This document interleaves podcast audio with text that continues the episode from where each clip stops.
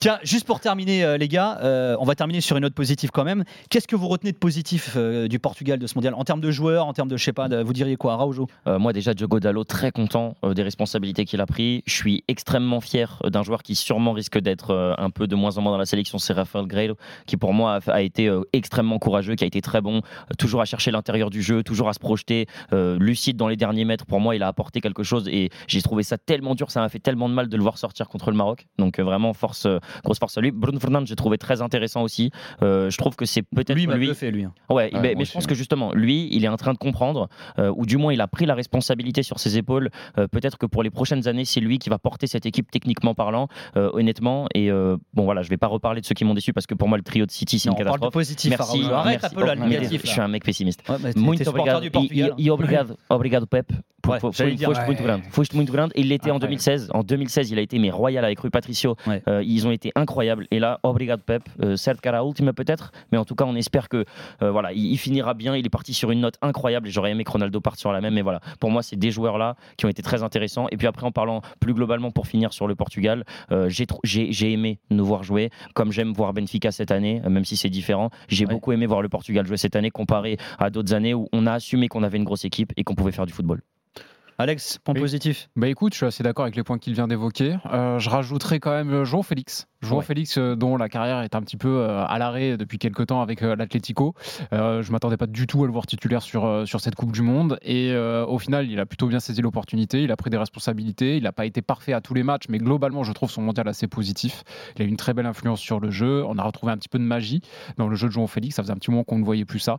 Et je pense que ça arrive à point nommé pour relancer sa carrière. On sait qu'il est sur le départ du côté de l'Atlético. Avant le mondial, les rumeurs l'envoyaient à Aston Villa. Maintenant, ça, ça l'envoie à Arsenal. On, on voit Apparemment, c'est quand même Villa qui est plus. euh, franchement, il ferait encore une belle, euh, une belle saucisse, mais bon. Ouais, ça, ça serait quand même triste de le voir à- dans un club de milieu de tableau de, de première ligue, euh, même si pour se relancer en soi, pourquoi pas. Si c'est juste un prêt, si c'est juste un prêt de six mois, à la limite, pourquoi pas. Mais globalement, j'aimerais bien le voir dans un club euh, faire un peu bah, plus important, quoi.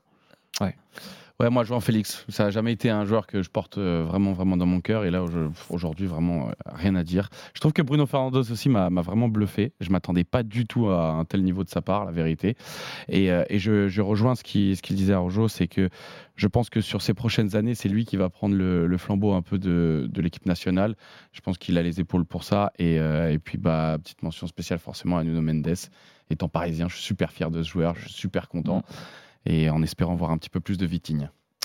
Kevin, c'est quoi tes, euh, tes points positifs de ce mondial? Qu'est-ce que tu retiens de positif quand même malgré l'élimination en quart? Euh, Bon, positif, c'est surtout que Bruno Fernandez prend enfin la place euh, qu'il mérite.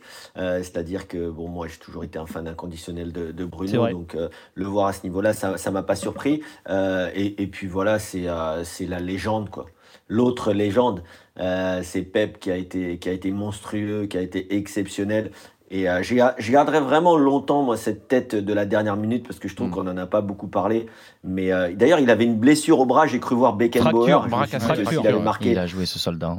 ah ouais, carrément, bras cassé. Donc Oui, oui. c'était vraiment Beckenbauer. Ouais, Équipe de carrément. bras cassés. ouais. Donc, euh, donc euh, c'est c'est, complètement dingue qu'il ait raté cette tête et c'est sûrement parce qu'il avait le bras cassé, parce qu'il était tout seul au deuxième poteau et, euh, et il avait vraiment cacadré. Mais euh, je lui en veux même pas parce que ce qu'il a fait encore une fois dans cette Coupe du Monde à son âge, on a le même âge lui et moi, donc euh, je sais ce que c'est et euh, c'est exceptionnel, une vraie légende du football portugais. Totalement. Il y en a un, je sais pas si tu l'as dit à Araujo, tu l'as dit Dallo Là, j'ai dit d'aller en premier. ouais. Moi, lui, lui pareil. hein. Parce que quand tu penses que Cancelo s'est retrouvé sur le banc et que Dallo euh, bah, s'est retrouvé titu avec Guerrero, et moi, Guerrero, je le mettrais dans les points positifs. hein. Ouais, parce qu'il s'est bouffé des sauts de, voilà, de caca euh, avant la Coupe du Monde et même pendant.